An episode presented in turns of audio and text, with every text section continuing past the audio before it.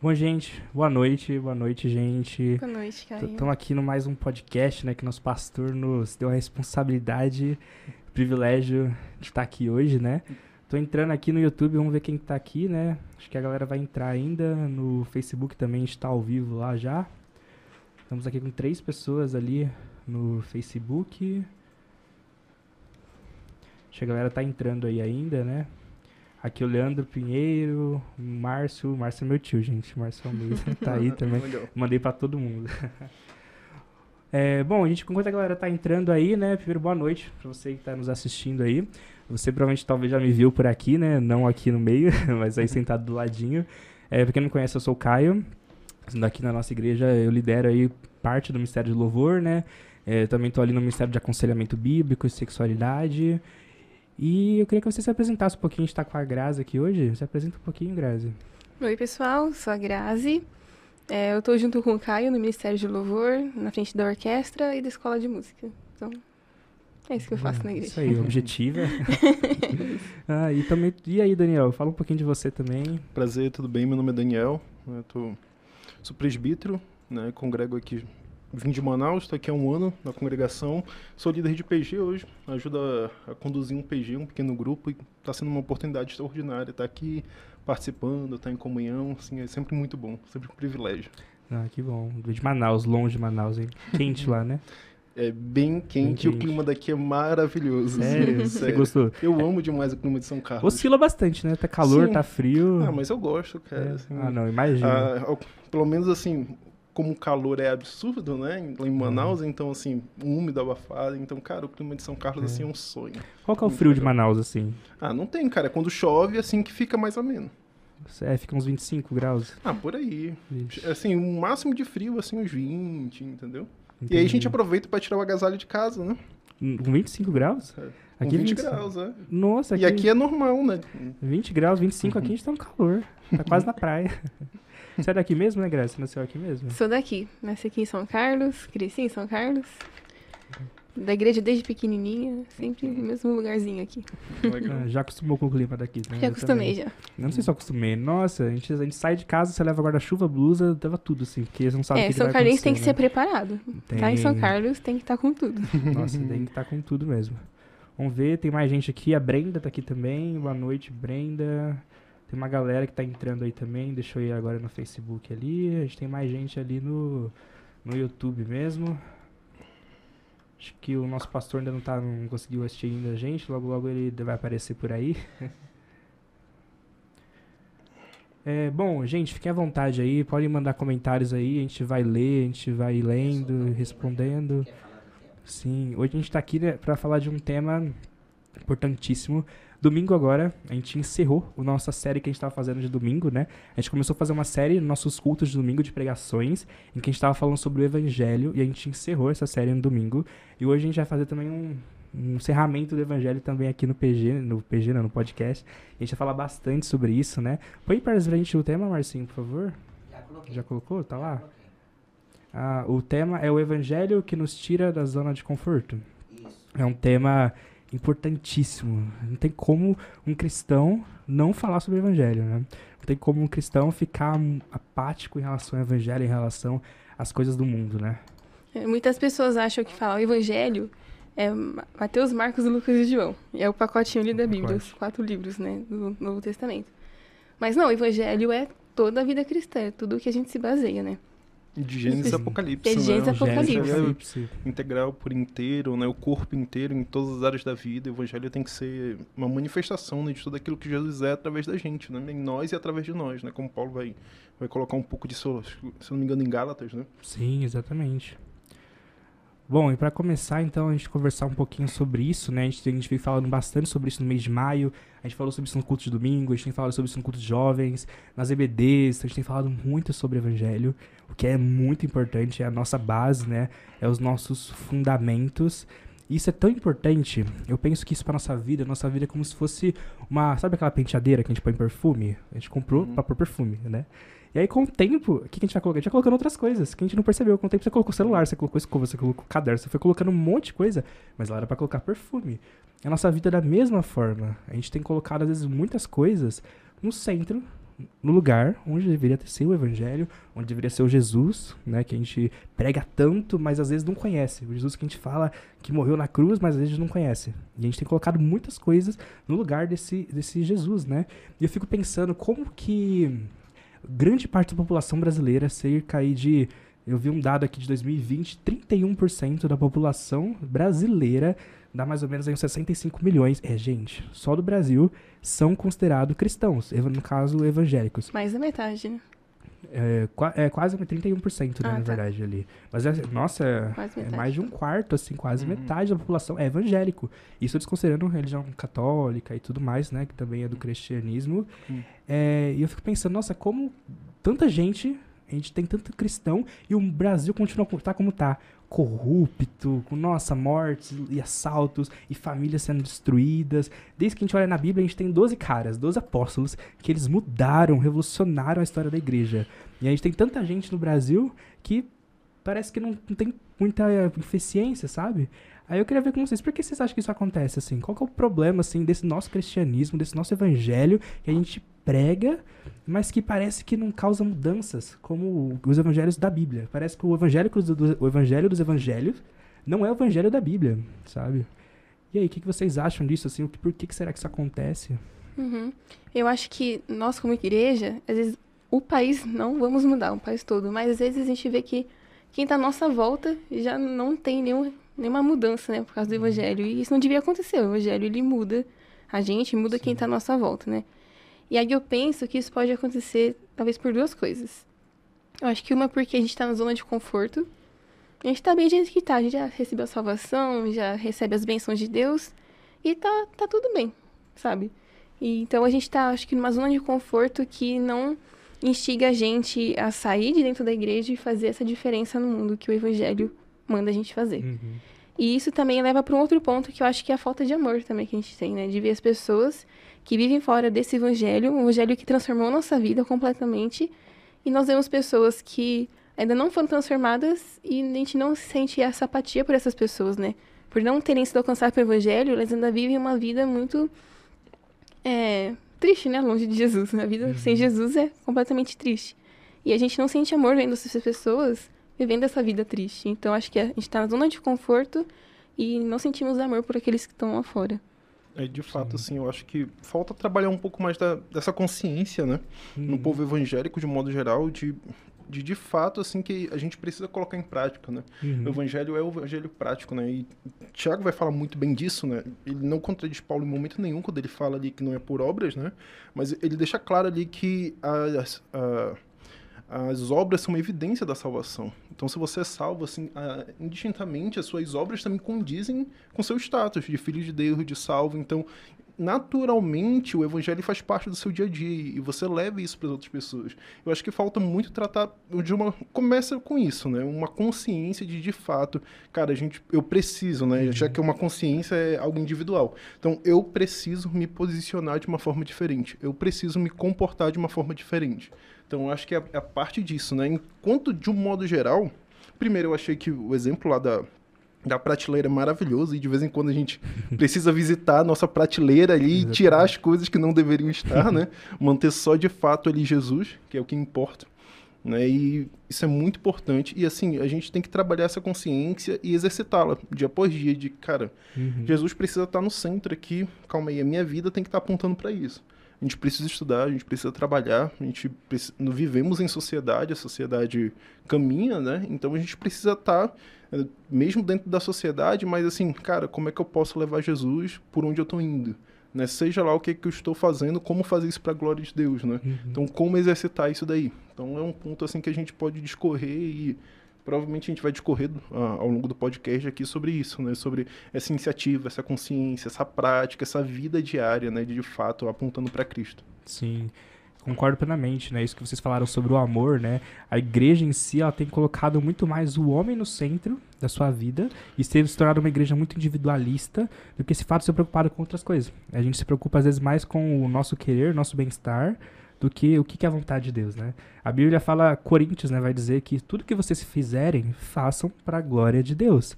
E aí a gente coloca na boca de Deus uma palavra que é de Satanás, que ele fala, né? Tudo que eu te darei, tudo que te darei, se, tudo te darei se você prostrasse diante de mim. Deus não falou isso, mas a gente fala como, não, Deus, eu vou, eu vou estar tá lá, eu vou estar tá na igreja, porque eu busco isso, eu busco aquilo, eu busco isso. E a gente tem que colocar a gente no centro. É uma igreja muito individualista que não ama o próximo, e se não ama o próximo, logo também provavelmente não ama a Deus, né?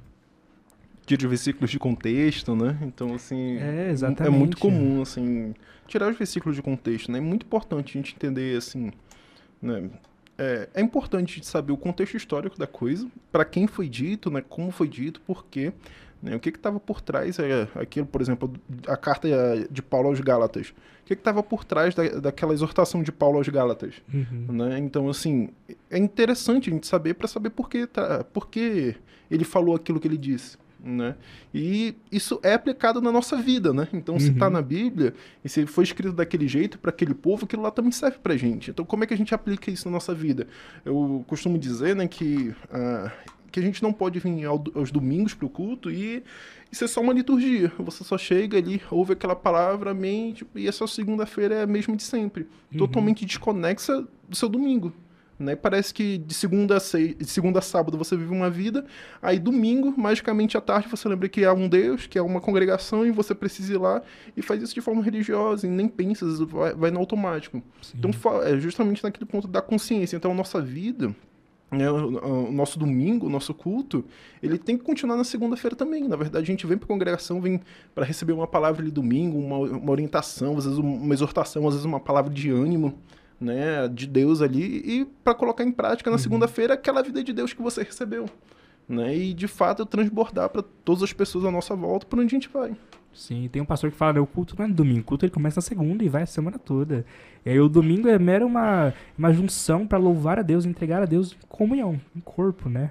Isso tem muito a ver também com um problema que a igreja tem priorizado, que ela tem priorizado muito mais resultados do que princípios. Eu vi um vídeo uma vez de um casal ensinando como fazer um bom culto de jovens. Aí sabe, eles dão acho que umas 20 dicas. Não, escolha as músicas bonitas, músicas dinâmicas. Não, coloca uma iluminação da hora. Não, faz isso aqui com uma decoração. E nenhuma das dicas foi sobre Jesus. Como, como é que a gente preza tanto, não vamos fazer alguma coisa legal? Onde está Jesus? Onde está o centro que deveria ser Jesus é, nesse A gente culto, pensa né? muito em crescimento, né? A gente vê as igrejas crescendo muito, cada dia tem uma igreja nova, cheia de pessoas. Uma estratégia nova, né? Estratégias é. novas métodos novos, mas a gente não tem o discipulado, que é cuidar de pessoas e realmente ser relevante na vida dessas pessoas, uhum, né? Exatamente. A gente perdeu a essência completamente, né? É, tem muitos métodos e muita coisa até dá certo, né? Uhum. Mas se você tá preso a método, o método tá atrelado a um tempo, né? Exatamente. Então é algo muito temporal. Então se você tá preso a um método, a, a questão é quanto tempo vai durar esse método? Às vezes pode durar um ano, dois anos, às vezes dez, às vezes um pouco mais. Mas eventualmente um, as pessoas mudam, né? A sociedade muda e o uhum. método cai por terra. Então, tem que buscar um novo método. Então, assim, você não precisa de um método se você tem Jesus. Assim, a, a, as formas de fazer, os modelos, servem para padronizar, servem para nos orientar, nos ajudar, mas o espírito por trás é Cristo, né? Exatamente. Quem está nos guiando, nos direcionando é Cristo. Então, assim, não precisa de nada de muito novo, assim. A gente se adapta e acontece assim, a, a gente acaba aderindo a algumas coisas, né? A partir de estudos, ciência, a sociedade em si, e vai agregando, né? Nosso culto, a nossa vida cotidiana. Mas isso não é a base, né? A essência sempre é Cristo. A essência uhum. sempre é trazer pessoas a Jesus para ensiná-las a guardar todos os mandamentos né, que Jesus deixou para que elas vivam uma nova vida, para que elas sejam batizadas, para que ela comece a manifestar e de fato serem imagem e semelhança de Jesus, né? Esse é o caminho, né? É interessante que você falou, né? Os métodos, eles são temporários. As pessoas gostam de novidades, só que a novidade já passa. Já passa. Agora, o único que permanece é Cristo, né? Isso. E ele que tem que ser o centro de tudo. É, e quem uhum. permanece é o que vai dizer se você vai permanecer ou não é o quanto de Cristo há em você.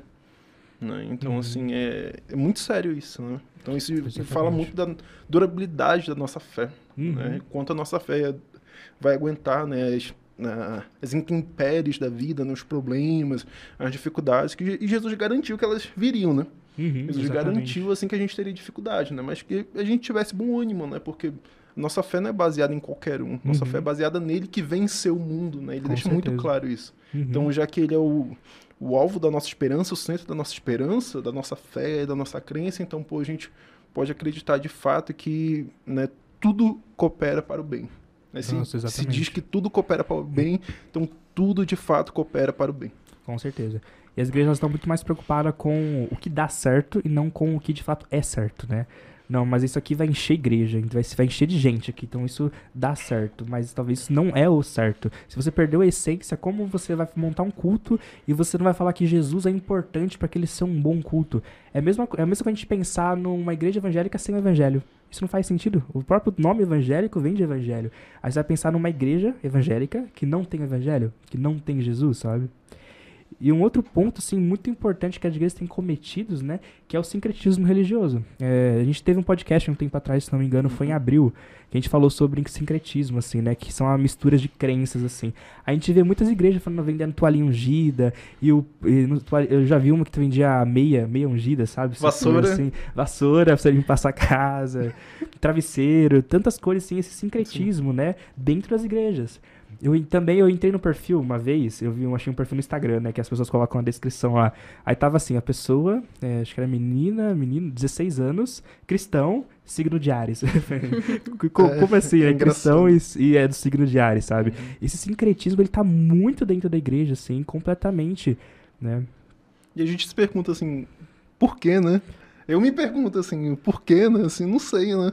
Fico olhando, assim, tem coisas assim que, cara em algum momento assim as coisas começaram a desandar e né, sabemos né em Gênesis as coisas começaram a desandar em Gênesis mas né, em algum momento assim as pessoas infelizmente né, a gente acabou abraçando mais coisas do que deveríamos né exatamente com certeza uhum. uma coisa que me, veio à mente agora também é a falta do Espírito Santo também né? uhum. né porque a gente vê os discípulos o antes e o depois de receber o Espírito Santo uhum. antes eles falavam que queriam seguir a Cristo até mesmo diante da morte, mas na hora que eles foram ameaçados realmente de morrer, hum.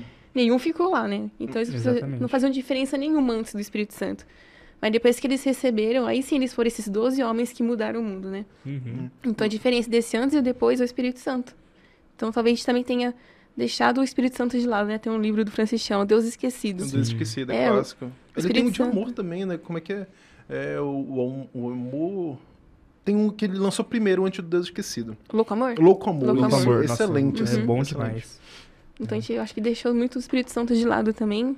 E a gente esquece que é ele que faz toda a obra, né? Exatamente. A gente ele que nos ensinaria, né? Nossa, exatamente. Isso aconteceu muito rápido, né? Paulo que fala em Gálatas, né? Admiro que vocês estejam abandonando tão rapidamente uhum. aquele que chamou pela graça de Cristo para seguirem outro evangelho, que na realidade não é evangelho. Paulo tá chegando pra igreja de Gálatas, gente, como assim? Que rápido, vocês abandonaram o verdadeiro evangelho para seguir outro evangelho, uhum. que na verdade não é o evangelho, que é um dos problemas da nossa igreja. A gente tem pregações e músicas que são baseadas no evangelho pela metade. E é uma grande arma de Satanás. Né? Ele usa esse evangelho que a gente chama de evangelho parcial, né? E esse é o maior, na minha opinião, assim, o maior problema, o maior câncer da igreja. É o evangelho ser pregado assim, de forma errônea, que não é o evangelho, que é o evangelho parcial que a gente chama, né?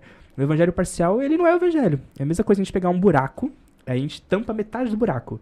Aquilo ainda é um buraco. O evangelho parcial, por ser pregado metade, ele não é o evangelho. Ele é só meias verdades que Satanás usa para atrapalhar a nossa vida, né? Paulo escreveu, né, Timóteo, pois virá o tempo em que não suportarão essa doutrina, né? Pelo contrário, sentindo coceiro nos ouvidos, segundo seus próprios desejos, juntarão mestres para si mesmos, né? Que se recusarão a dar ouvidos à verdade, voltando para os mitos ou fábulas. Então, assim, Exatamente. algo muito sério já foi predito isso, né? Muita gente, assim, procura aquilo que é bom para si.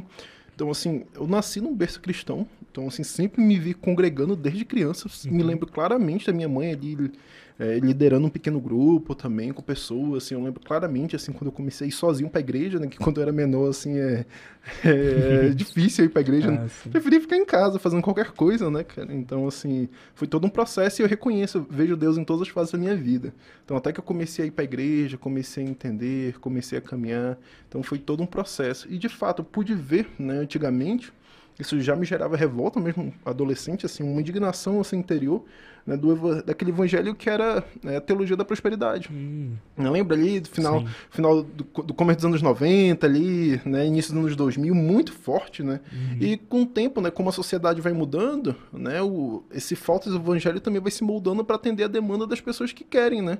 Então, qual é a necessidade agora das pessoas, desse ponto mais moderno? É a questão emocional. A depressão Sim. está aí e pesquisas apontam aí que pelo menos, se eu não me engano, até 2030, pelo menos 50% das da, da população vai ter algum problema de caráter emocional, assim, seja ansiedade, depressão. Então isso é muito sério. E a isso foi uma pesquisa antes da pandemia. Então com a pandemia isso ficou muito evidente Uhum. né? Então foi um, um caso totalmente atípico aí, extraordinário a questão da pandemia. Então isso ficou muito claro e muito evidente. E então a gente hoje a gente vê assim uma teologia muito emocional às vezes, né? Teo- famosa teologia do coaching aí que tá nos últimos Nossa, tempos. né? exatamente. Então assim, a gente precisa ter, ter ciência disso e voltar de fato para Jesus, cara. O quanto de Jesus é na nossa vida. Né? Essa é uma pergunta que tem que ser feita dia por dia, né? Tô, tô de Com fato certeza. caminhando, me parecendo cada dia mais com Jesus, estou estagnado, estou retrocedendo.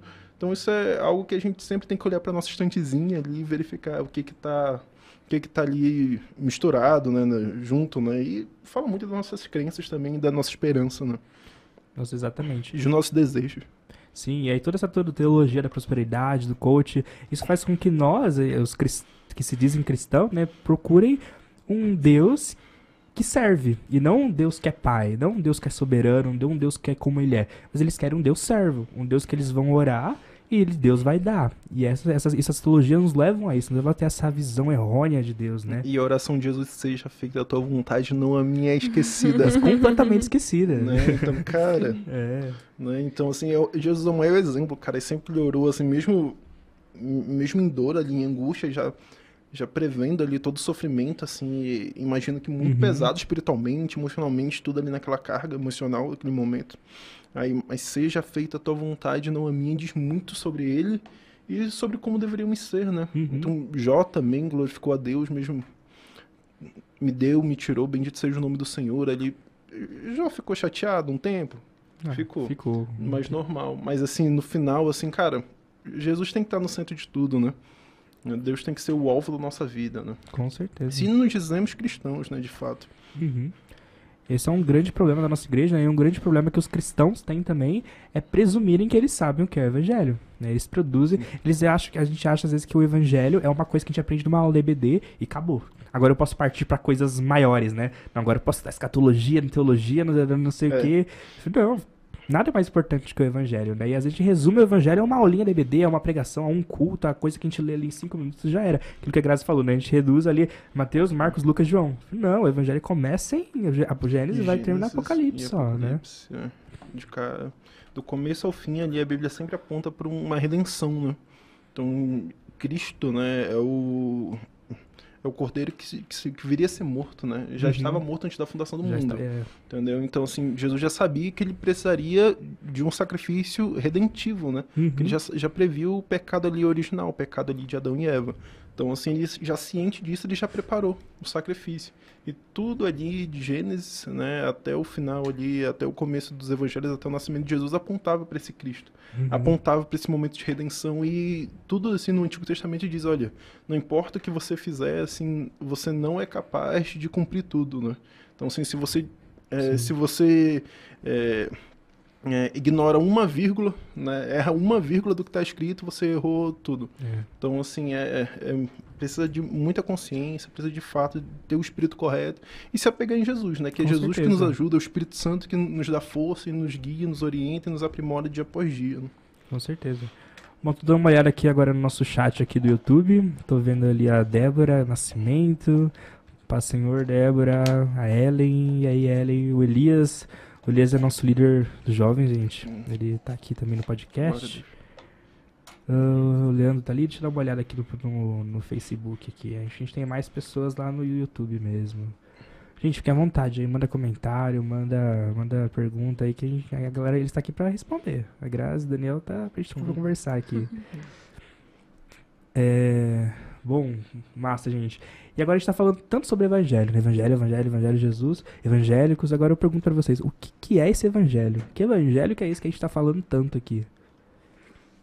Bom, acho que, indo ainda na linha do que o Daniel estava falando, é o Evangelho, né? É desde Gênesis, Apocalipse e até antes de Gênesis, né? Uhum. Tem uma frase que eu gosto muito, que é antes de Deus dizer haja luz, né? Foi a primeira coisa que ele criou. Então, antes de dizer haja luz, ele disse haja cruz.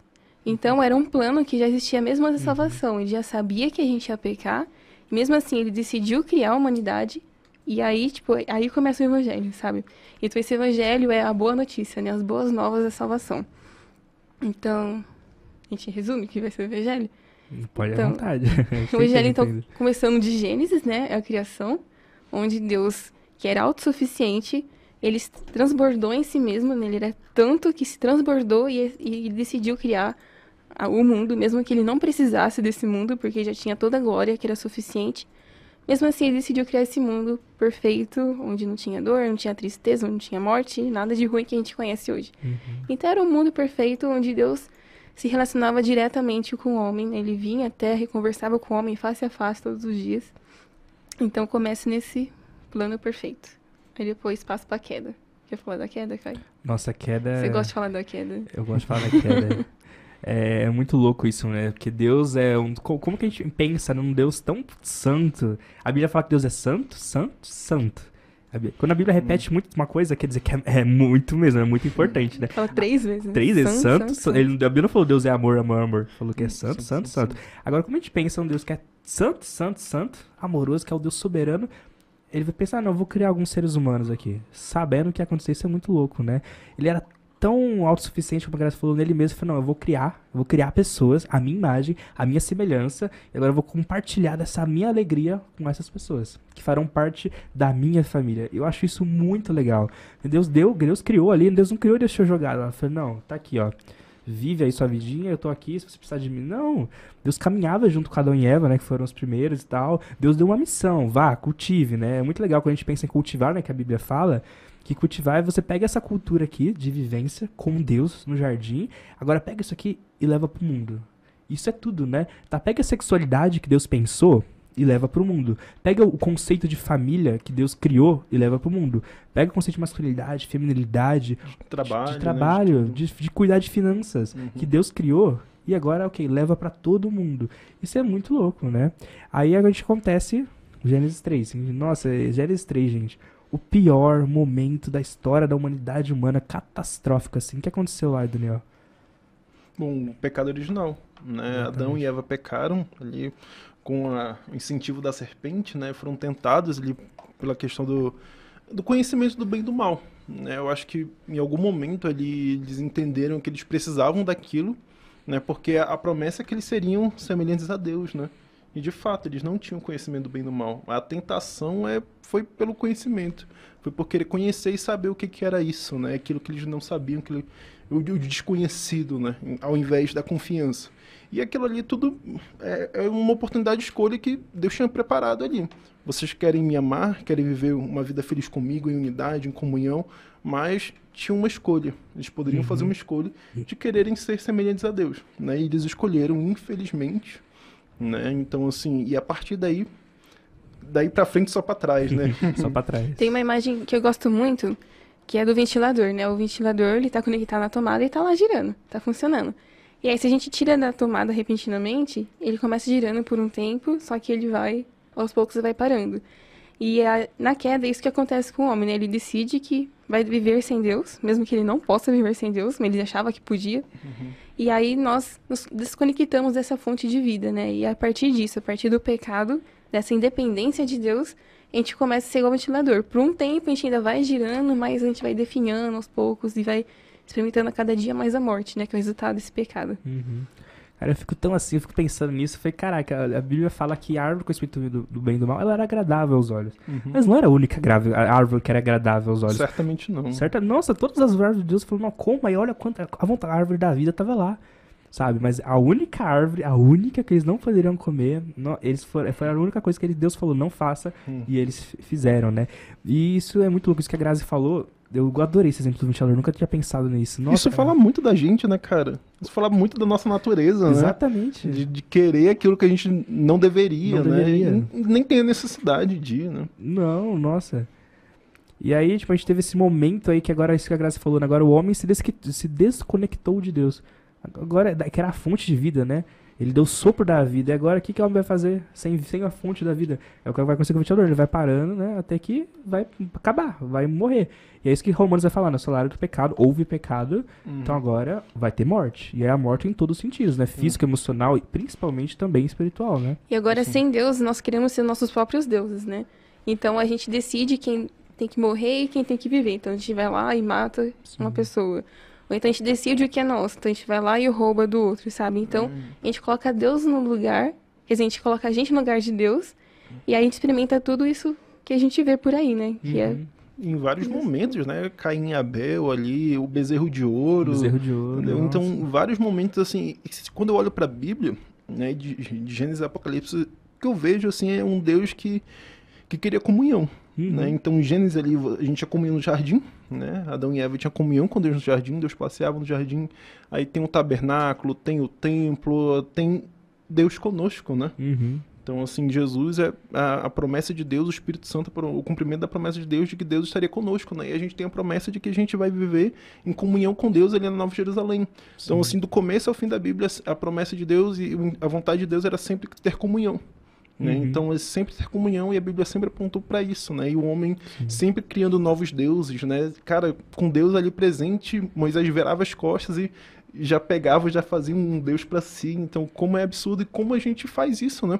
Às vezes, inconscientemente, a gente cria novos deuses para nós mesmos, né? Uhum. Então, isso é algo que a gente sempre tem que estar revendo, policiando, verificando as intenções do nosso coração, que só quem pode avaliar as intenções do nosso coração muitas vezes somos nós mesmos, né? E a gente Sim. precisa ter essa consciência, essa maturidade, né?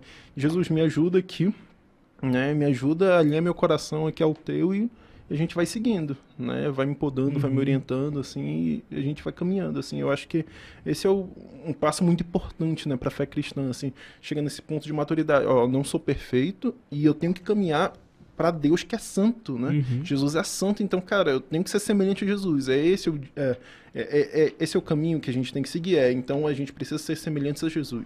Então vamos seguir aqui nesse rumo. Então a gente tem consciência da nossa imperfeição, mas ao mesmo tempo a gente caminha para a perfeição de fato com Cristo. Né? E esse é o processo, isso que é extraordinário no Evangelho.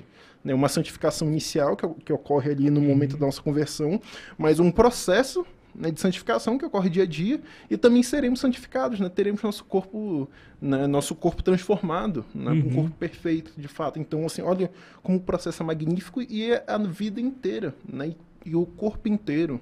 Né? Sim, o corpo, tudo na verdade, né? O Tudo. corpo, a vida. A mente, a alma, a mente, corpo, alma e espírito, né? Na verdade, é espírito é, é espírito, alma e corpo, né? Isso. Assim, é a ordem que Paulo coloca. Né? Uhum.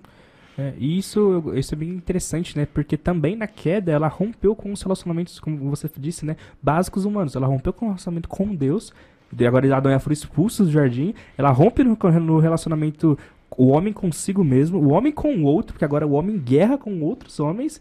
E também rompe com o relacionamento com a criação, né? Porque agora a gente vê o homem contra a criação, assim, guerra Sim. contra a criação. Por é isso a importância de entender o evangelho como um todo, né? Uhum. Porque agora a gente vê que a gente, por nós mesmos, não merecemos nada, né? E tira Exatamente. toda essa teologia do coach que a gente tava falando, que é o centro do homem de tudo.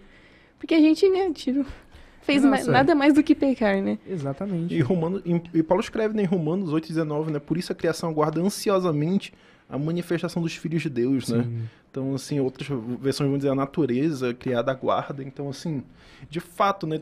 Houve a queda, essa ruptura e tudo caiu. Nossa vida com o outro, nossa, nossa relação com Deus foi rompida, nossa relação. Por que nossa relação com Deus foi rompida? Nossa relação com o outro foi rompida. Por que nossa relação com Deus foi rompida? Nossa relação com a natureza, com o mundo foi rompida. Foi rompida. Com toda a criação foi rompida. Então, em Deus está essa ponte, em Jesus está a ponte que conecta tudo isso, né?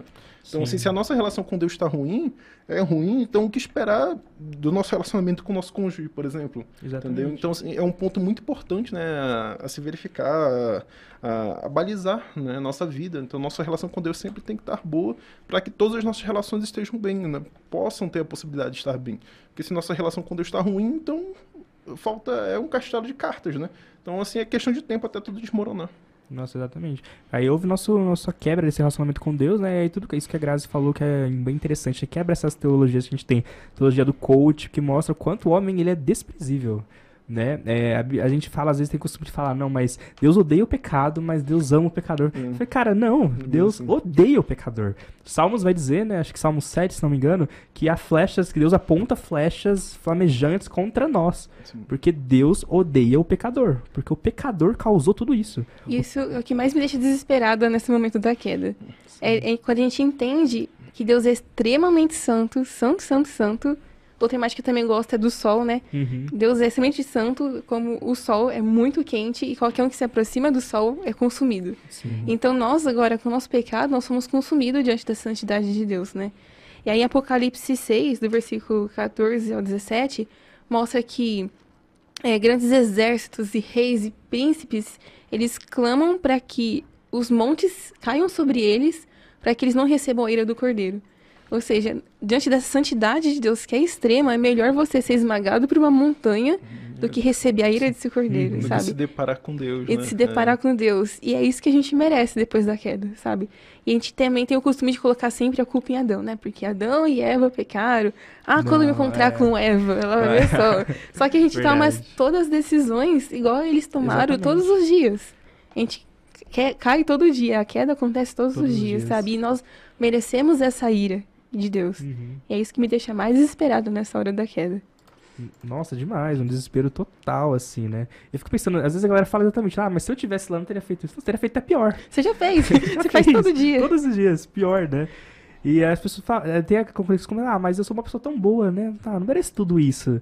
Mas é, é o que o Daniel falou aqui, o Thiago fala, né? Se você é, descumpriu um mandamento, se você teve um pensamento ruim toda a sua vida, pronto, você já é merecedor de toda essa ira de Deus, né? É igual uma omelete, né? Se você tá fazendo, sei lá, quero fazer uma omelete com três ovos. Aí você põe um, tá bom, dois tá bom. Então tá tudo bem. Aí você põe o terceiro, tá estragado. Já estragou todo o omelete, Estragou sabe? Tudo, exatamente. Então, diante de uma vida que a gente tenta ser bom, mas uma atitude ruim que você tem já não é suficiente pra você se achegar a Deus, que é extremamente santo. É, um- um- um- assim, Jesus deixa muito claro ali logo, logo no, no Sermão do Monte, né? Uhum. a, a intenção do nosso coração, né? Sim. Então, assim, se você olha com uma mulher com desejo, é, você já adulterou, entendeu? Uhum. Então, assim, é muito disso. Então, se só o pensar já leva ao pecado, então, mesmo se a gente pense... Vamos, vamos dizer assim, eu já vi um cálculo desse. Se você pense... Se você pensa quatro coisas ruins por dia, quatro é um número muito conservador, não, não acha? Com certeza. Acho que por minuto já. é, Nossa, é. Acho que por minuto ainda é conservador às vezes, né? Então, assim, quatro, ok, mas por dia. Só que você vê 365 dias por ano. Aí durante 60 anos, né? Se bem que a expectativa de vida hoje é pelo menos 70 anos. Então, quantos milhares, milhões de pecados a gente não vai ter cometido ao longo da vida? né? Uhum. Só de pensar algo ruim quatro vezes por dia. Por dia, E, nenhum, e só Jesus né, é, é o modelo de perfeição, o resto é muito complicado. Então é muito complicado. Então quando a gente tem essa consciência da nossa imperfeição e da nossa que a gente precisa ser totalmente dependente de Deus, aí sim a gente começa a caminhar, né? Porque a gente precisa reconhecer, né, que somos doentes para que possa vir o médico e nos ajudar, né? Então é essa a ideia da coisa. Sim, com certeza. Gente, eu tô aqui ó, no YouTube agora, vamos ver se tem algum comentário aqui. É, ó, comentaram aqui, histórias que alegram. Jesus veio como servo e nós também precisamos ser, em amor e debaixo da vontade de Deus. Exatamente isso, precisamos ser servos, né? Muitos querem um Deus que serve, como a gente chegou a comentar, né? É, o Márcio Almeida, meu tio, falou: é, está ocorrendo muita busca por espetáculo e não a Deus. Exatamente, as pessoas buscam qualquer coisa pro seu bem e não buscam a Deus, né? Mas aí, em meio a todo esse caos, né? Não justo, não justo sequer, todos merecem a ira. Aí veio algo que ninguém esperava. Que foi a cruz de Cristo. Foi a cruz. É muito louco, porque a gente fala da cruz, né? Ah, mas Jesus morreu na cruz. Mas, tipo, o que, que você acha? O que, o que aconteceu naquela cruz? Tá, Jesus morreu. Mas o que aconteceu? Jesus morreu, por que, que ele teve que morrer? Porque Jesus teve que morrer por muito tempo. Eu achava. é, a gente tem uma resposta muito genérica, né? E a resposta que eu tinha por muito tempo ah, morrer pelos nossos pecados. Beleza, tipo, os nossos pecados causaram todo o caos e Jesus morreu por isso. Mas aí, quando eu entendi realmente a ira de Deus que a gente tava falando agora, aí que eu entendi realmente que era o evangelho. Nós fomos salvos de Deus. Nós merecemos a ira, nós Exatamente. merecemos ir pro inferno. E aí, Cristo, é, pensando melhor, né? Tipo, Deus, ele tinha a ira que tem que ser derramada, é uma justiça que ele tem que cumprir, e não cumprir nessa justiça, ele deixa de ser Deus. Uhum. Porque ele tem que cumprir essa justiça. Se ele não cumprir essa justiça, ele é injusto, e Deus não é injusto. É um, Então- atributo- um dos atributos dele é a justiça. né? Exato, e É. ele é imutável, não tem como ele não ser justo. Então a gente merecia nada mais do que a morte, não tinha jeito pra isso. Uhum. Só que pra Deus tudo tem um jeito, né? E por algum motivo que ele nos ama demais, ele resolve derramar essa ira nele mesmo. Então Cristo, ele veio como um homem e ele derramou, recebeu a ira do Pai recebeu a ira de Deus sobre ele mesmo. E aí ele, ele foi esse, esse sacrifício vivo, né? Esse cordeiro que uhum. recebeu a ira no nosso lugar. Sim. Essa substituição, né? É, que, que Deus Jesus faz é uma loucura, né? Ele, ele pega para ele sobre si os nossos pecados e bebe da ira de Deus, e agora sobre nós ele coloca a sua justiça, os seus méritos sobre nós, que não merecíamos nada. Essa, essa, essa inversão de assim que Jesus faz é uma loucura, né? Essa é a loucura do evangelho. É a loucura do evangelho. Essa é a loucura do evangelho, assim. E é de fato uma coisa que por muito tempo vi e levei um tempo para entender também é assim a dos atributos de Deus que você comentou. Então, de fato, Deus é justo.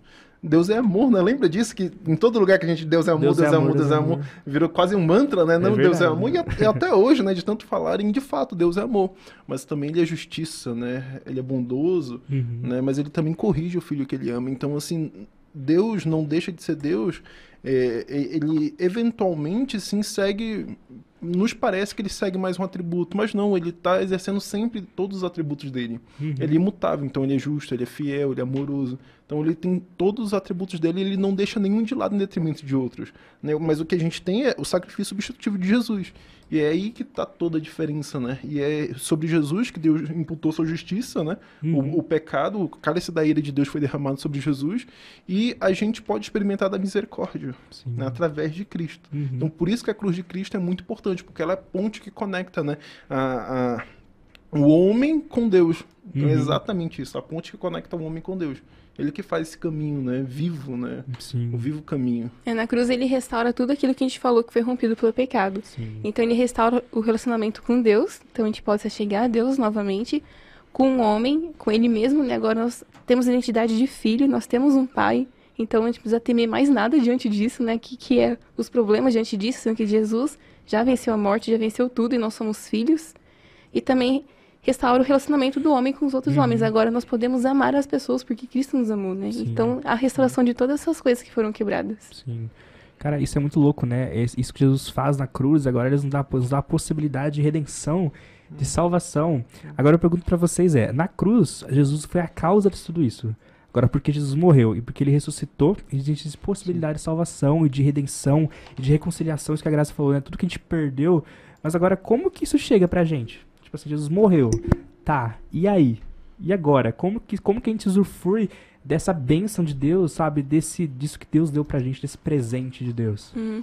Acho que pensando primeiro nessa restauração da aliança, do relacionamento com o homem com Deus, é, eu gosto de pensar também no, no, véu, né, que foi rasgado quando Jesus morreu, que ele impossibilitava... Né? Isso.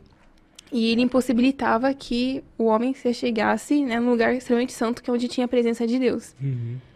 E aí, com a, com a cruz de Cristo, agora nós podemos se chegar a esse lugar extremamente santo, que é, às vezes, nós mesmos, sabe? Tipo, no sentido assim, Deus habita em nós agora. Então, no nosso quarto, a gente pode é, dobrar o joelho e falar diretamente com Deus. Uma coisa que a gente não podia fazer antes da cruz de Cristo. Exatamente. Então, nós podemos chamar Deus de Pai. Uhum. Então, isso é incrível e é uma coisa que a cruz possibilitou. E pensando também na... É, nessa restauração do homem com outro homem, agora nós podemos também amar as pessoas, né? Uhum. Porque Cristo nos perdoou, agora nós também devemos perdoar os outros, né? Se a gente tinha uma dívida impagável com Deus e essa dívida foi perdoada, então agora os, nós temos que perdoar também coisas que são nada diante do que a gente fez com Deus, sabe? Sim. Então, essa restauração também do relacionamento do homem com o homem. Então, agora a gente pode é, amar a Deus sobre todas as coisas e o próximo como a nós mesmos. Então, a gente consegue uhum. olhar para um desconhecido e ajudar esse desconhecido, porque a gente olha agora uhum. com ele, para ele como Cristo olha para ele, né? Então a gente Sim. se doa para essa pessoa, faz a oração, fala de Jesus. Então, esse amor que foi colocado em nós, né, a partir da cruz. A gente olha com a lente de Cristo, né? E uma uhum. coisa muito interessante assim é um uma definição moderna, né, contemporânea, assim, é, acho que vocês já ouviram, né? Ah, que ninguém pode dar aquilo que não tem, ah, já ouviu? Sim, já, e eu, eu acho que eu eu acho que pode ser verdade até. E, e onde é que isso se encaixa no Evangelho, né, trazendo isso? É, muito, uh, como a gente pode, como, digamos assim, uma pessoa não teve pai, né? Não teve pai. E como é que ela pode ser um pai se ela não teve pai? Aí que entra o Evangelho.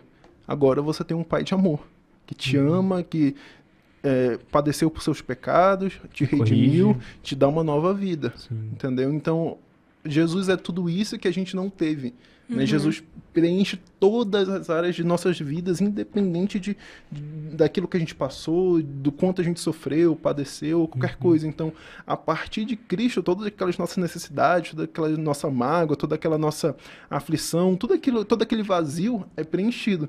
E porque Cristo nos preenche, a partir disso a gente consegue viver né, e dar aquilo que aparentemente a gente não teve, mas a gente conseguiu em Cristo. Sim. Cristo nos devolveu uhum. essa dignidade, né? Uhum. Essa força, esse, é, esse sentimento né, de, de completude, assim, em Cristo somos completos. E a partir disso fazer essa mudança que a gente falou que uhum.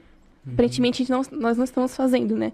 E agora entendendo realmente o evangelho, essa mudança começa a acontecer na gente e começa a transbordar na gente e alcançar outras pessoas também.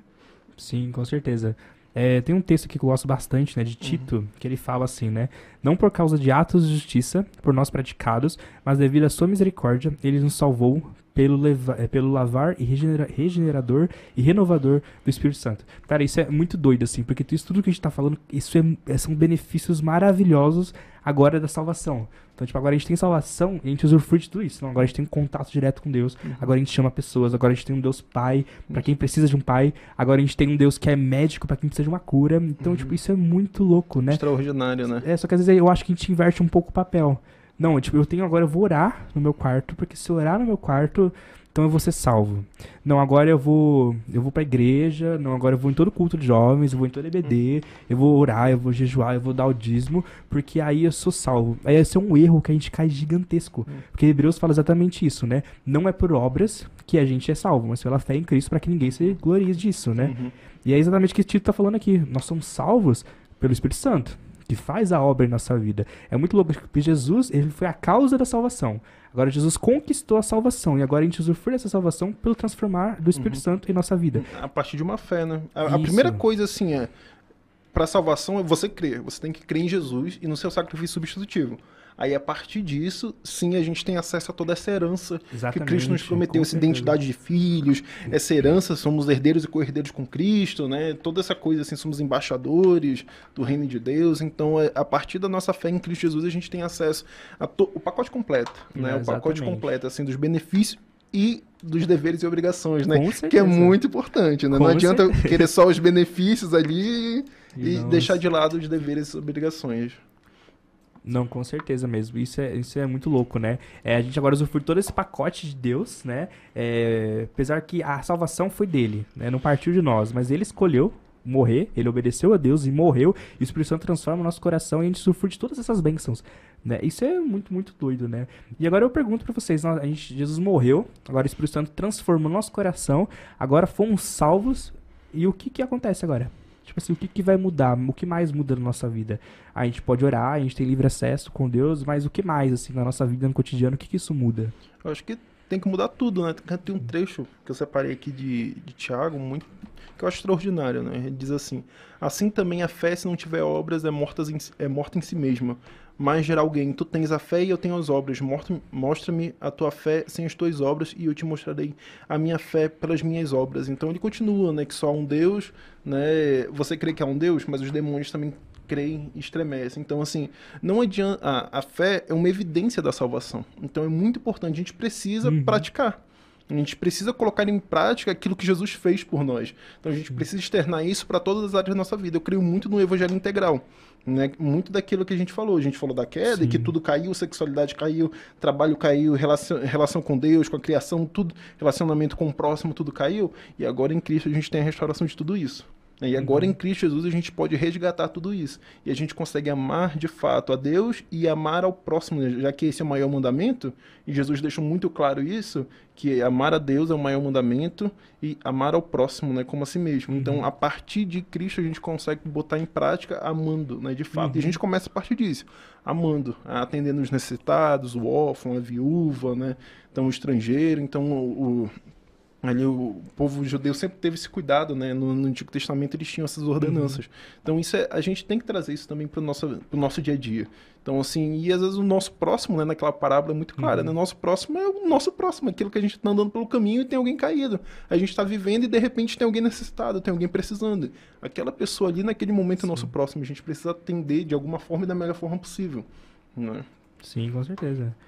E aí, Grazi, você acha que muda mais alguma coisa? Como que é isso? No começo tinha falado, né, que a gente tá numa posição muito confortável. E aí eu acho que quando a gente entende o evangelho e recebe esse evangelho, a gente começa a sair dessa zona de conforto. Então, o evangelho que nos tira da zona de conforto. E eu acho que uma das missões mais importantes que Deus deu está em Mateus 28, uhum. final do Mateus 28. Foram as últimas palavras de Jesus. Então, são as mais importantes. Eu acho que ele quis dizer assim: se tem uma coisa que vocês têm que ouvir, é isso. É isso. Guardem isso. Que é o id e, faz, e pregar o evangelho a toda criatura. Façam discípulos de todas as nações. Uhum ensinando a guardar, né? Que também é uma parte indissociável disso daí, né? Sim. A gente tem que ensinar Exato. de fato as pessoas a, a viverem a tudo aquilo que Jesus deixou e falou, né? Uhum. Para que o evangelho não seja o que nossas pseudos obras não seja uma moeda de barganha, né? Então, é, infelizmente, a gente vê muito isso, né? A gente viu muito isso e ainda tem isso, né? Ah, eu vou, Jesus, eu vou ofertar isso, eu vou fazer isso, mas o Senhor tem que fazer isso por mim. E aí, né? Virou uhum. uma troca desde quando? Exatamente, né? Hum é, isso de a gente ficar muito confortável, nossa, é muito real mesmo, né? Não faz, e não faz sentido, sabe? Se você recebeu uma notícia tão boa quanto essa que foi do Evangelho, se você, se você entendeu o Evangelho, então você entendeu o quanto foi caro o preço de Jesus ter morrido e o quanto isso foi, assim, um preço caríssimo. E agora, como você ouve isso e guarda para você mesmo? Uhum. Nossa, isso é muito egoísmo da nossa parte, sabe? Sim, se você entende de onde você saiu, se você entende o tamanho do, do, do inferno que você merecia e agora você não tá mais lá. E você ainda vê pessoas caminhando para esse lugar não fazer nada, é muita falta, né, de amor, de empatia. Então, o, o, evangelho eles eles nos chamam para sair dessa zona de conforto e alcançar as pessoas da mesma forma que nós somos alcançados uhum. um dia, né? E tem que ter essa consciência, isso é necessário, né? De que tem que ser prático. Então, uhum. um dos textos que eu são vários textos preferidos, né? Então, assim, uhum. dá para citar dezenas, né? Mas, assim, um texto que eu gosto muito, que eu acho que fundamenta muito a minha vida e pauta muito a minha vida é de Romanos 12, né? Que Paulo vai falar ali no versículo 2. E não sedes conformados com esse mundo, mas sedes transformados pela renovação do vosso entendimento, para que experimenteis qual seja a boa, agradável e perfeita vontade de Deus. Mas como assim transformados pela renovação do vosso entendimento? Então, entendimento seria uma metanoia, de fato, uma mudança completa de mente. Uhum. Mas o transformados ali seria um metamorfo. Então, não sei, acho que você, a gente somos da mesma geração, basicamente, vocês viram o Super Choque? Nossa, né? bastante. Né? Lembra desse Super Choque? Tinha os metamorfos ali? Uhum. Os metamorfos nada são mais do que um, uma pessoa diferenciada, né? De receber um poderes, atributos, algumas habilidades diferentes, né? Não são mais humanos comuns. Então, trazendo isso para o Evangelho é de fato isso. A gente, a partir de uma renovação do vosso entendimento, a gente muda o nosso comportamento. Então, metamor metamorfo é isso, uma mudança de comportamento. Então, não é só crer, a gente precisa colocar em prática. Então, não é só é, é, a partir da nossa consciência, a nossa vida por inteira é transformada. A gente coloca em prática isso, a gente exercita isso. Uhum. Então, isso é muito importante. A gente precisa de fato colocar em prática tudo aquilo que Jesus falou, né? E um exercício diário, né, da, de todos os mandamentos dele, né, de todas as ordenanças, né? Então, e a gente precisa fazer isso conscientemente. A gente precisa ter essa vontade de se aperfeiçoar, assim, com a, lógico, com o Espírito Santo ali que vai nos guiando, nos ensinando. Uhum. Mas se a gente estiver indisposto, indisponível ao Espírito Santo, né, aí fica complicado, né? Nossa, sim, com certeza. É, e é uma mudança completa de natureza, né? Não tem como, assim, né? É que também aquele exemplo do porco, né? Se você vê um porco, ele come lavagem. Uhum. Aí você vai dar uma bisteca. Não sabe, uma bisteca não, seria um porco, né? você vai dar, não, você vai dar um, uma sei picanha. lá, uma picanha, né? Não é da mesma raça. você vai dar uma picanha pra um porco. Ele não vai comer, ele vai comer um, uma lavagem, porque ele é um porco e ele come lavagem, porque é da natureza dele. Uhum. Agora, se aquele porco se transforma num homem, então agora ele deixa de comer lavagem, agora ele passa a comer a picanha. Uhum. Então, é exatamente isso, né? É uma mudança de natureza. Se você teve de fato um encontro com Deus, é impossível você continuar sendo a mesma pessoa. O Paul Walsh, ele falou isso numa pregação que foi sensacional, né? Ele deu um exemplo assim, nossa, ele foi pegar, né? Ele falou, vamos, vamos supor que eu cheguei atrasado aqui. Eu tava vindo no podcast aqui, cheguei atrasado. Eu falo, poxa, gente, me perdoe, eu cheguei atrasado porque eu tava vindo na pista. Aí o pneu do meu carro furou, aí eu fui trocar. Aí um caminhão me atropelou a 200 km por hora e por isso eu tô atrasado. Tá vendo como isso não faz sentido? Como você foi atropelado por um caminhão a 200 km por hora no meio da pista e você chega aqui inteiro? Isso não faz sentido. Ou, isso é, ou você é louco, ou isso é uma mentira. Hum. E agora, mais ainda mais, o encontro com Deus, que é santo, santo, santo. Você acha que não vai mudar nada na sua vida? Não, com certeza. É impossível de continuar sendo o mesmo, né? E sobre essa missão que Jesus deixa agora, ide. Ide fazer discípulos, que a galera falou muito legal, né? Foi a última coisa que Jesus falou. É, é, tão importante, falar, ó, lembre disso, se tiver que lembrar de alguma coisa, lembra disso aqui, vão, né?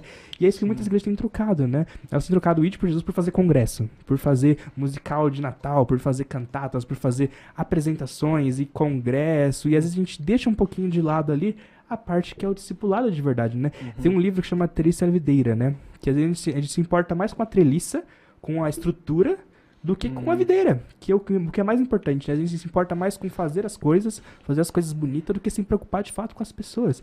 E quando a gente olha pro mundo, a gente vê que a maior parte das pessoas do mundo tá indo pro inferno. É, e assim, e, e é uma mentalidade desse século, né? Desde a, desde a primeira revolução industrial, segunda revolução uhum. industrial.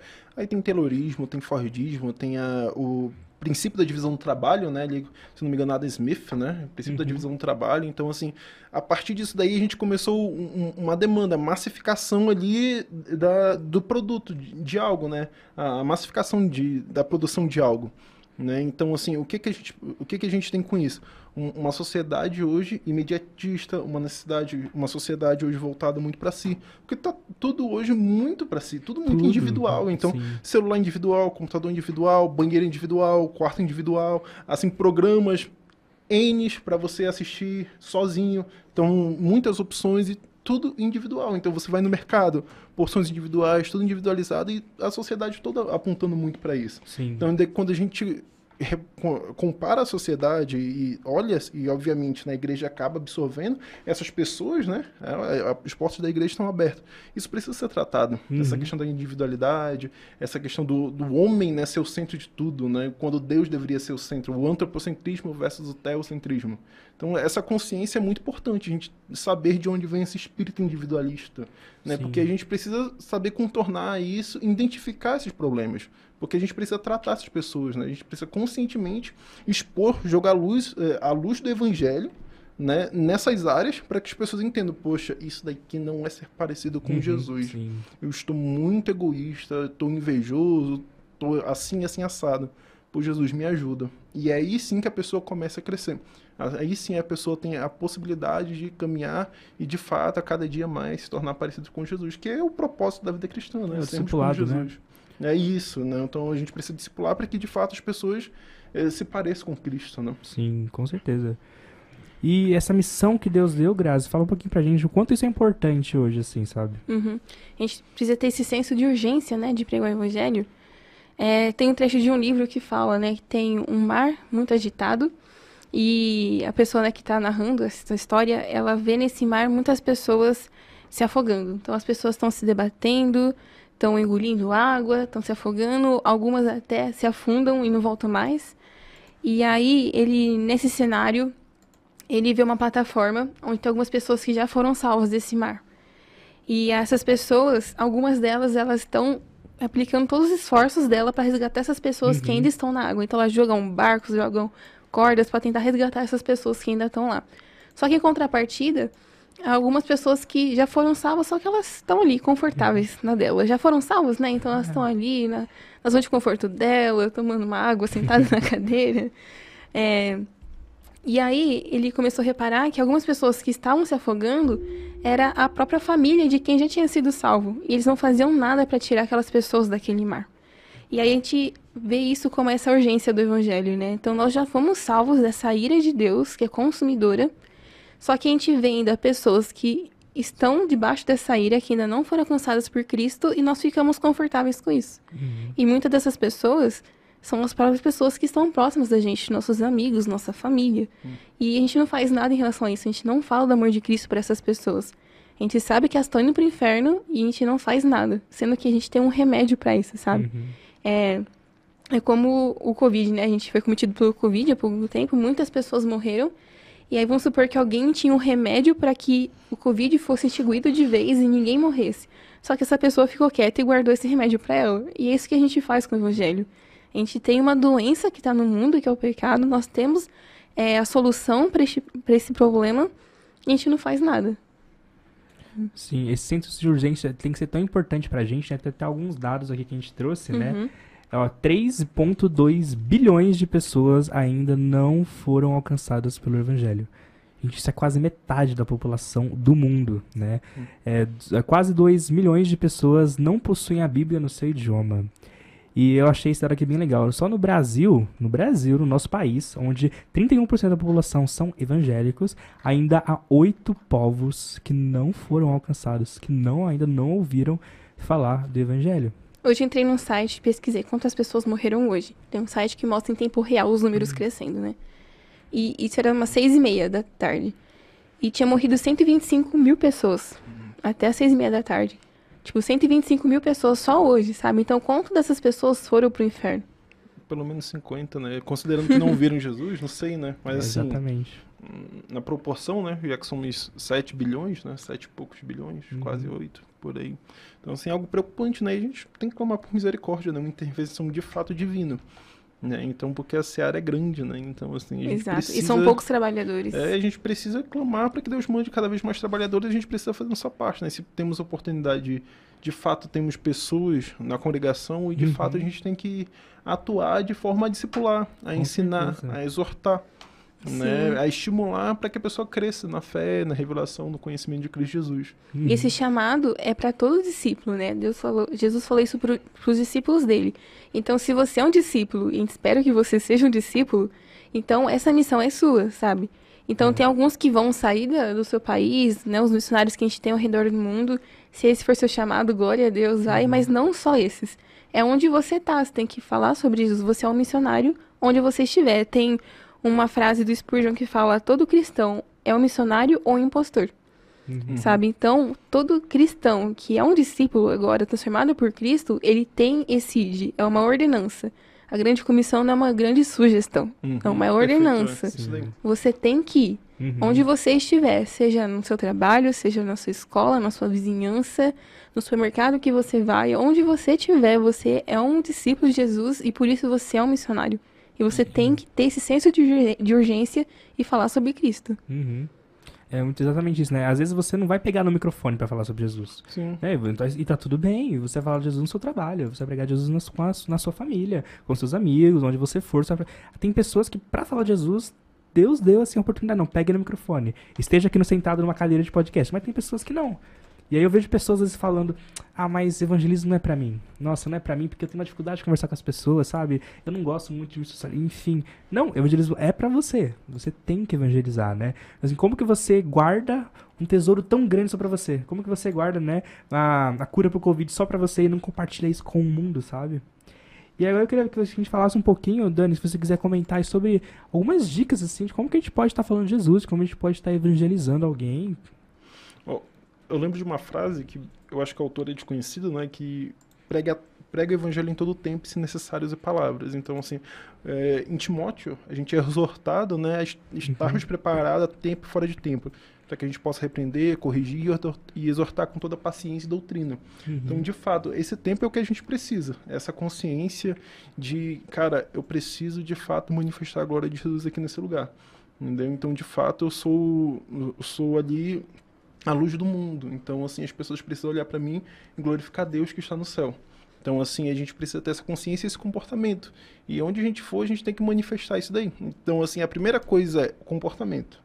Como você se comporta, uhum. como você fala, como você é, se relaciona com as pessoas. Então, assim, você é uma pessoa que dá bom dia para todo mundo, você é uma pessoa gentil, você é uma pessoa solícita. Porque tudo isso diz muito sobre a gente, sobre a nossa educação, sobre o nosso caráter. Então, de fato, se a gente é discípulo de Jesus, o mínimo esperado é que a gente seja uma pessoa gentil, uma pessoa empática, mas uma pessoa também que dá, dá conselhos sérios, né? Uma pessoa que tem capacidade de exortar, tem capacidade de ensinar e tem capacidade de, de falar de Jesus. Então, assim, sempre, cara, é certo com o tempo vai surgir oportunidade. Né? Talvez você não tenha a ousadia de, de chegar, andar com uma Bíblia, entrar num ônibus e sair pregando o evangelho, mas às vezes a pessoa que está ali do seu lado no trabalho já tem um tempo, já sabe como é que é e você pode falar. Né? E a pessoa vai te conhecer, vai saber que você é cristão. E aí você tem a oportunidade de falar de, olha, não, eu sou cristão, eu creio nisso, nisso, nisso, por conta disso, disso, daquilo. Aí a pessoa eventualmente vai chegar numa questão, vai te levar a um problema, vai perguntar alguma uhum. coisa e você entra com o evangelho ali. Uhum. Né? Quando a pessoa entre aspas, vai estar vulnerável? Não, mas vai estar aberta para receber o evangelho ali, que é comparado com a sua vida, com aquilo que você vive, aí a pessoa vai ver assim vai dizer, pô, né, tem sentido, tem a vida por trás dessas palavras, não é só um discurso. Exatamente. Né, não é só um discurso, né, não são só palavras vãs, tem a vida por trás. E é essa vida por trás que precisa sustentar o nosso discurso. Né? Então, assim, e, é, a gente precisa ter essa consciência. Sim. A vida, a, a, vida precisa sustentar o nosso discurso, precisa sustentar esse evangelho. Então, a gente crê nisso, beleza. Então, a gente precisa viver de acordo com isso. E onde estivermos, a gente precisa manifestar isso. E é isso que vai dar o respaldo e a pessoa vai se sentir impactada com isso. Sim. E as pessoas são sedentas, elas precisam Sim. do evangelho mesmo sem saber. Elas estão, elas estão desesperançadas, vazias, né? Exato. Elas não É. têm esperança. E Cristo é a única resposta. Hum. E elas, elas querem Cristo, mesmo sem saber. Mesmo a gente saber. vai e apresenta Cristo. É. E isso sobre você viver o evangelho é muito importante para que o- evangelismo seja eficaz, né? Tem a história de um missionário que ele foi, né, falar sobre o evangelho ao redor do mundo e aí ele chegou numa pessoa que nunca tinha ouvido falar sobre o evangelho. E aí ele contou, né, todo o plano de salvação que a gente contou desde Gênesis, Apocalipse. E aí no final ele falou assim: "Ah, você quer aceitar Jesus?" Aí o cara: "Não." Ele: "Como assim você não quer aceitar Jesus? Você ouviu tudo que eu falei, você entendeu?" Ele: "Tá, eu entendi." Deus é um Deus extremamente santo, a gente tinha uma dívida impagável com ele, entregou o seu filho e agora nós somos chamados de filhos. Mas como que você conta isso desse jeito, sabe? Parece que nem você acredita no que Uhum. você está contando, sabe? Então a gente realmente tem que viver esse evangelho de verdade para que ele seja eficaz, senão ele se torna uma mentira, sabe? Sim. Porque se o evangelho realmente é verdade, é como você falou, é como se a gente fosse atropelado por um caminhão de 200 a 200 km por hora, sabe? Tem que ter uma diferença na nossa vida. Se as pessoas olham pra gente não tem diferença nenhuma, de que vale esse evangelho, sabe? Então é muito importante essa mudança. Sim, eu vi uma história que acho que o pastor contou num culto, que eu falei, nossa, que da hora. É uma mulher, né? Ele chegou lá em São Paulo eh, e ele tinha uma mulher que chegou na sala assim, toda feliz, toda alegre. Acho que ele já contou isso várias vezes, né? Uma mulher sorrindo, super alegre, super feliz. E aí ela falou que ela tava com câncer terminal e tipo um mês de Uhum. vida. Uhum. Falei, como que você tá com câncer terminal, um mês de vida, e agora você tá sorrindo, esbanjando alegria e felicidade pra todo mundo? Porque, tipo, ela entendeu o que Paulo quis dizer, né? E Ela vive de acordo. A vida dela é de acordo com aquilo. Não, eu vou morrer, mas tudo bem, não é o fim. É, na verdade, Paulo fala que viver para é Cristo e morrer é lucro. Então ela Uhum. Entendeu, ela vive dessa forma e ela esbanja isso pras pessoas ao seu redor. Também tem a história de dois irmãos, são os irmãos moravianos, assim, que pra mim é surreal, assim, Uhum. é muito forte. E é um incentivo muito grande pra gente, né? Que teve, né, é, um grande avivamento onde eles viviam, então muitos jovens foram mandados como os missionários, foi um grande levante missionário que teve. Uhum. E aí esses dois irmãos, eles ficaram sabendo que tinha uma ilha onde tinham muitos escravos lá, que ainda não tinham sido alcançados pelo evangelho. E eles foram e falaram com o dono dessa ilha para que eles pudessem entrar lá e pregar o evangelho para essas pessoas. E o dono não deixou. Falou, não, vocês só entram nessa ilha se vocês forem escravos. Eles, ok, então vamos ser escravos. Então, por amor a Cristo e por amor àquelas pessoas, eles preferiram abrir mão de tudo que eles tinham, do conforto que eles tinham, da família, da vida deles, e se venderam como escravos para que aquelas pessoas pudessem ser alcançadas pelo Evangelho. Isso é muito louco. E também interessante nessa história que as pessoas começaram a perguntar, né, quando estavam ao caminho, por que estão fazendo essa loucura? Se vender como escravo, vocês nunca mais vão voltar de onde vocês vieram. Aí eles falaram, o, o cordeiro é digno de receber a honra pelo seu sacrifício, sabe? Sim. Isso é muito forte. Nossa, isso é incrível, né? E os caras devem olhar pra nossa, que loucura, né? Vamos me vender como escravo pra falar de Jesus? Sim. E às vezes a gente não quer falar de Jesus pro nosso colega de trabalho, que tá ali do lado. E às vezes o sabe? que é pior, né? Assim, eu nunca ouvi diretamente, mas já ouvi vários relatos nesse sentido. Pra ser crente como fulano, melhor continuar como eu sou. Nossa, já ouvi. Uhum. é. E é muito pesado. Eu lembro que meu tio contou uma vez, né, acho que, acho que logo quando ele casou, assim, ele foi alugar um, um kitnet pra ele morar, né, e mais ou menos perto de casa ali. Aí o, o cara falou, olha, eu não costumo, não costumo alugar pra crente não, mas vou confiar em você. Aí beleza, ele com o tempo ele foi lá pagando não sei o que direitinho, aí depois de uns meses o cara chegou pra, olha, eh, de fato, eu não costumo alugar pra crente, mas você é o único de todos que vieram aqui que pagaram certinho. Porque o pessoal entrava lá, ficava um tempo, não pagava, sumia. Né? Então, assim, Uhum. tem muito disso. Então, infelizmente, tem muita gente aí que se usa, se diz cristão e para conseguir alguma vantagem, porque as pessoas esperam, né? Não se esse cara segue Jesus, então o comportamento dele é diferente, a atitude é diferente. E se usa disso para ganhar alguma, algum tipo de vantagem, infelizmente. É, E a gente precisa ser como estandartes, né? De fato, né? E mostrar, cara, o evangelho não é bem isso aí, não. Uhum. Né, Esse, esse daí é um falso evangelho. O evangelho verdadeiro é isso daqui. E a melhor forma de você combater uma mentira, já que são tantas infindáveis mentiras e vão se proliferando e multiplicando aí, que não, nem dá para contar, mas é expondo a verdade. A Uhum. melhor forma de você é ensinar a verdade. De fato, você ensina a verdade e a verdade automaticamente denuncia a mentira. Sim. Porque se algo é verdade, então se aquilo ali não está condizendo com isso, isso daqui é verdade, então automaticamente aquilo ali é mentira. Não só aquilo ali, mas tudo aquilo ali é mentira. Então isso é muito importante. Nossa, demais, assim, né? Pensando assim em outras dicas, Grazi, fiquei sabendo que você tem uma dica dos cinco dedos, assim, né? Pensando é, em evangelismo, né? Pra, às vezes evangelismo de rua, assim, né? Que você sai pra evangelizar, enfim, entregar panfleto, né? Que suas igre igrejas fazem, assim. Eu vi essa técnica dos cinco dedos, como é que é isso? Exato. Tem a técnica dos cinco dedos, que se caso você tenha uma memória um pouco fraca, não consegue, não consegue lembrar de, de todo o evangelho, então a técnica dos cinco dedos vai te ajudar a falar para as pessoas sobre essa técnica. É legal também para você abordar as pessoas. Já ouviu falar dos cinco dedos? A pessoa, que cinco dedos? Aí você vai e coloca o evangelho na pessoa. Então, pensando nos cinco dedos nossas mãos, né? Começa com o dedão. Então, nós temos no dedão a criação. Aí você conta para a pessoa sobre toda a criação, todo o plano divino de Deus, como que o mundo devia ser. Uhum. E aí, depois, nós temos o indicador, que é a queda. Então, a queda acaba com tudo isso. E agora, por causa do pecado, nós temos o mundo do jeito que nós temos. Aí, você explica para a pessoa por que, que o mundo é do jeito que ele é, por causa da queda. E aí nós temos o dedo do meio, que é um dedo ruim de ser mostrado, né? Um dedo pejor- pejorativo. Então a gente associa isso às coisas ruins, né? Então aqui você vai explicar por que tudo aconteceu, por que, que o mundo tá do jeito que tá. E aí nós temos o dedo anelar, que a gente relaciona ao anel. Então é o dedo da aliança. Então você vai aqui nesse dedo você apresentar para a pessoa Cristo. Então o que Cristo fez, o que significa a cruz e todo esse plano de salvação, né, que é o ápice da- do, do evangelho, que é essa cruz. E aí no dedinho, que é o dedo da promessa, né, promessa de dedinho, e aí você fala para a pessoa sobre é, a promessa da vinda de Jesus e a partir da vinda de Jesus todas as coisas vão se fazer novas e tudo vai se fazer novo, né, novo céu, nova terra. Uhum. E vai ser o começo de tudo, de fato. Então é tipo, é um resumo para você falar para as pessoas sem esquecer de nada, sem esquecer de nenhum ponto. Então é a criação, a queda, o resultado da queda, a aliança e a promessa. Nossa, isso é muito bom, né? É, Quem tem o melhor faca, fraca pra aprender, não, nossa, é Uhum. perfeito pra lembrar, né? E falando sobre evangelismo ainda, uma coisa que eu acho assim, demais importante a lembrar, que é o que a gente já falou, que o evangelismo é sobre Deus, né? É sobre Cristo. Ele, o evangelismo ele é completamente sobre Cristo, né?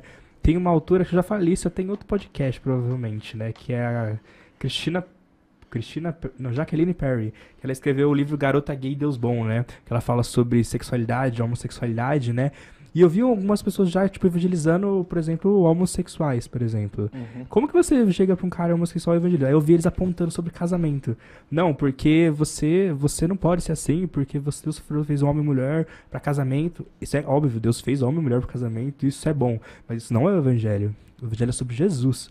Você tem que jogar Jesus e Deus. Ou ele começa em Deus, ou ele termina em Deus. O casamento não é o ápice do evangelho, mas é Jesus. O casamento, ele pode, ele é expresso, é expresso o evangelho no casamento, né? E eu- isso é muito louco de pensar, porque isso tem, a gente tem que ter muito em mente. Não, o seu trabalho no evangelismo é apresentar Cristo, é apresentar o que Deus criou, o que aconteceu e agora qual é o plano para salvação de tudo isso, sabe? Independente da, da pseudo-aparência daquela pessoa, né? Exatamente. Porque todo mundo está perdido, completamente, totalmente perdido. Todo mundo está precisando o quê? Do Salvador. Todo mundo está precisando de Jesus. E é Uhum. isso. E é isso. Independente de, de- do, do que está por trás daquela pessoa, Exatamente. ela é. eh, todo mundo é doente igual, digamos assim, né? Então Uhum. todo mundo está perdido igual. Todo mundo está precisando do mesmo remédio, que é Jesus, da mesma solução para o seu problema, que é o pecado. Então, e é isso, cara. Então, independente de tudo, é o evangelho que precisa ser pregado. É a condição do pecado, é o pecado original, a condição da pessoa de caída e que Cristo como redentor e que agora, se ela quiser crer em Cristo, ela vai precisar ter uma vida completamente diferente Sim. Né? Então, é, e é isso. E Uhum. a pessoa precisa estar ciente de que a vida dela precisa e necessariamente tem que ser completamente Com diferente. certeza. Então, assim, esse é o evangelho integral, assim, resumido, mas integral. Sim, e que Jesus ele soluciona os anseios do coração, né? Aquilo que a Graça falou. Que todo mundo sempre quer alguma coisa. O coração do homem ele anseia por alguma coisa, mesmo que ele não saiba o que é. Né? Ele quer Jesus, mas ele não sabe. Porque ele quer voltar sempre pro Éden, né? Só que a gente às vezes busca meios que não é o meio, que o único meio de voltar é através de Cristo, através do Espírito Santo, né? E eu acho que, pra gente caminhando já talvez pro final, uma das coisas mais importantes de tudo isso que a gente falou é, a gente nunca, acho que a gente nunca pode esquecer que a gente tem falado bastante no nosso CBD, que é sobre o Espírito Santo, né? A gente falou Sim. muito sobre o Evangelho, sobre a salvação e como a salvação, Jesus é a causa dessa salvação, mas que o Espírito Santo ele, ele efetua essa salvação em nossa vida e agora a gente usufrui de tudo isso. Da mesma forma, o ID. Isso é muito legal, porque Jesus, ele só começou o seu ministério depois que ele recebeu o Espírito Santo. Uhum. Jesus não fez nada antes de receber o Espírito Santo. Ele recebeu, foi batizado, recebeu o Espírito Santo, aí ele começa o ministério. Aí em João 8, eu acho que ele fala que mesmo dele com 12 anos, mesmo Jesus com 12 anos tendo conhecimento para debater com todos os mestres, né? é. né? Ele esperou até os, até os 30 para poder iniciar seu ministério. Ele esperou. Ele falou em João, né, que tipo, não, tudo que eu faço não vem de mim, porque Jesus dependia do Espírito Santo. Jesus expulsava demônios, Jesus curava por conta da dependência dele no Espírito Santo. E aí eu vou ler aqui, ó, Filipenses, eu gosto muito desse texto, Filipenses 2. Assim, meus amados, como sempre vocês obedeceram, não apenas em minha presença, porém muito mais agora na minha ausência. Ponham em ação a salvação de vocês com temor e tremor, pois é Deus quem efetua em vocês tanto querer quanto realizar de acordo com a boa vontade dele. Então ele fala: agora que o Espírito Santo já fez em você, agora pega essa salvação e coloca em prática. Né? Sim, e, e, é ele que vai fazer, o querer, o efetuar. Então, depender do Espírito Santo é essencial. Sim. A gente não vai conseguir evangelizar, a gente não vai conseguir. Talvez a gente consiga até falar de Jesus. Mas sim, se você não tem uma vivência de Jesus, sabe qual que é o peso que você está tendo nessa Você está falando coisas que você decorou. Jesus usa isso? Às vezes sim, porque ele é misericordioso, ele tem misericórdia de tudo e acaba usando, sabe? Mas da mesma forma que Jesus foi dependente do Espírito Santo, nós precisamos para viver, para levar a missão. Como que a gente vai levar a missão se a gente sim. não for dependente do Espírito Santo, como Jesus foi? Até porque a gente não consegue salvar ninguém, né? É através Exatamente. do Espírito Santo, né? E assim, e a garantia que nós temos é que ele nos ensinaria todas as coisas, né? E nos faria lembrar, né? Tudo que Jesus disse. Beleza? Aquilo que ele está em João. E desse texto de Filipenses que eu acho extraordinário é justamente isso, né? Que ele efetua em nós tanto querer quanto o realizar. Olha, uhum. olha, olha esse, esse papel muito importante. E eu creio muito, assim, tudo bem que o nosso coração é enganoso. Então, com o tempo e com a nossa vivência com Deus, a gente começa a entender com o tempo mais ou menos aquilo que é, é uma brincadeira. Eu já vi uma brincadeira assim, que com o tempo, né, com a vivência com Deus, você começa a, é, a perceber mais ou menos, você passa a ter uma ideia de que poderia ser que Deus queria que você quisesse fazer aquilo, que você fizesse Nossa. aquilo. É algo assim, é uma é. coisa que está dentro aqui, que nos impulsiona a fazer algo, que assim a gente que não tem certeza se vem de nós, se vem de Deus, mas aquilo vai crescendo e com o tempo as coisas vão se alinhando para isso. Sim. E com o tempo Deus vai confirmando que é exatamente isso que ele quer para você. Então, uhum. se ele começa a operar em nós o querer e depois com o tempo a gente vai vindo, né, o realizar. Sim. Então, assim, às vezes a, a, promessa leva muito tempo, né? Então, uhum. assim, para se concretizar. Então, vi as histórias de Abraão e de tantos outros aí, né? O próprio história de Jesus, de todo o processo que ele passou até começar seu ministério. Então, é um processo, a gente precisa entender isso e melhor, se submeter a esse processo, se uhum. submeter né, a esse tempo de espera, esse tempo de crescimento, esse Sim, tempo de amadurecimento e aproveitar isso. Uhum. Né? O alvo da nossa vida é Cristo. Então, o Cristo está hoje aqui conosco, o Espírito Santo está hoje aqui conosco, e a gente precisa viver de fato que, como ele estivesse, né? E não completamente desconectado dele, né? Com o exemplo do ventilador. A gente precisa estar conectado e vivendo uhum. aqui. A promessa dele, se é para daqui a um ano, dois, dez, vinte ou trinta ou cinquenta né, não interessa muito, né? Uhum. Porque eventualmente ela vai se cumprir.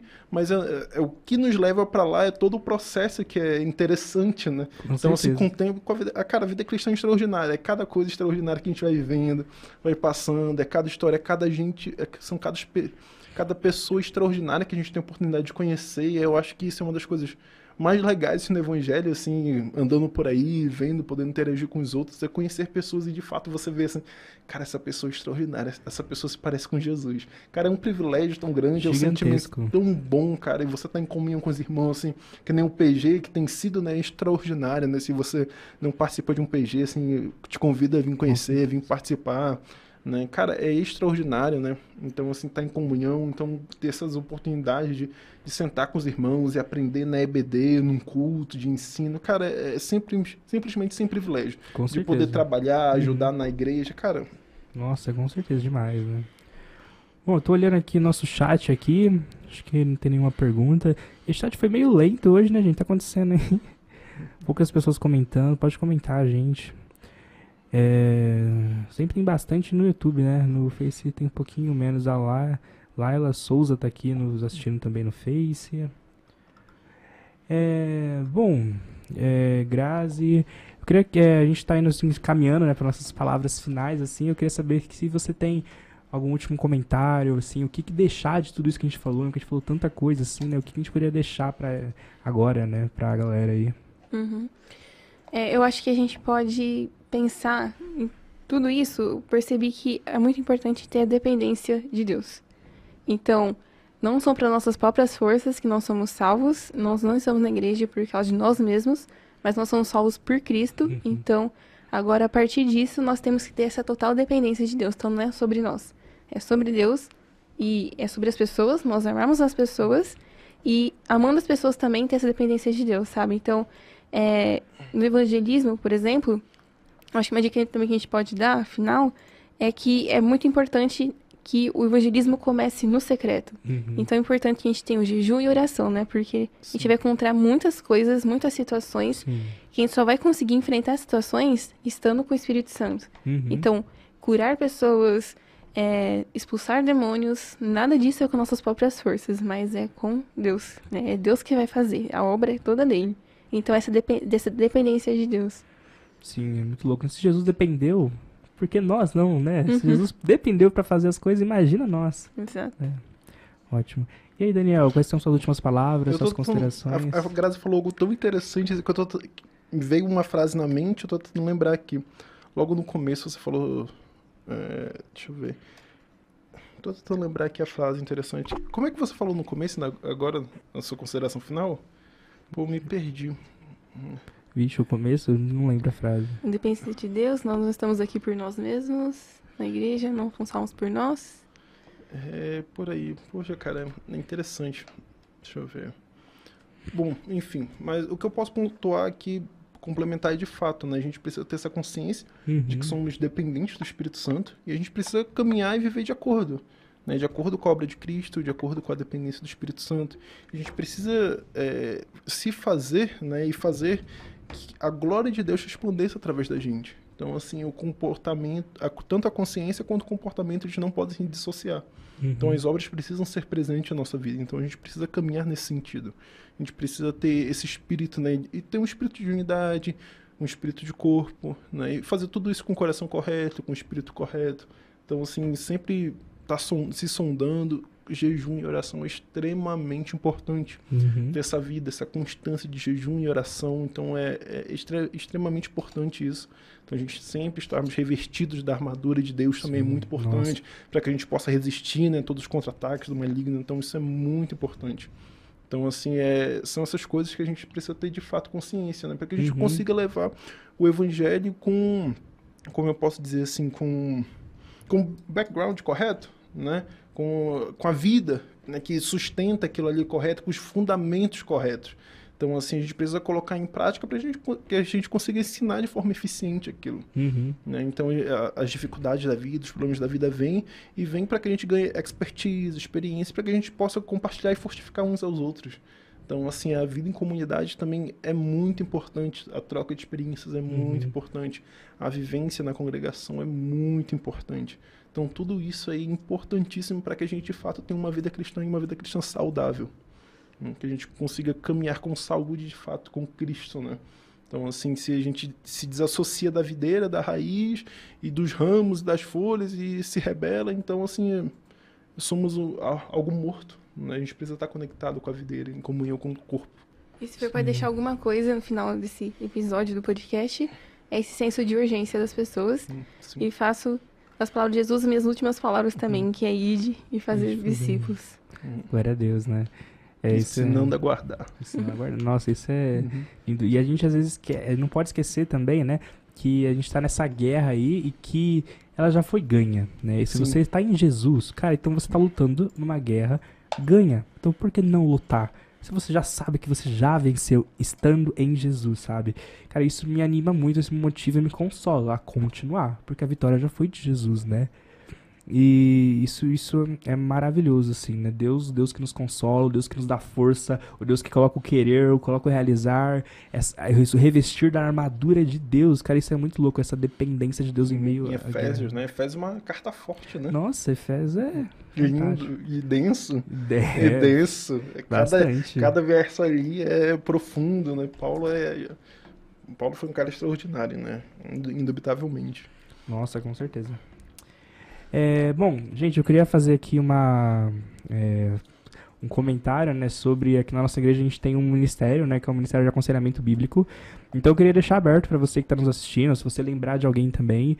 É, a gente tem um grupo de pessoas aqui que são preparadas e capacitadas, primeiro pelo Espírito Santo, mas com conhecimento uhum. bíblico, para estar tá te ajudando nas suas questões pessoais, se você quiser conversar. Né, o aconselhamento bíblico, ele é bíblico, então é direcionado pela palavra do Senhor.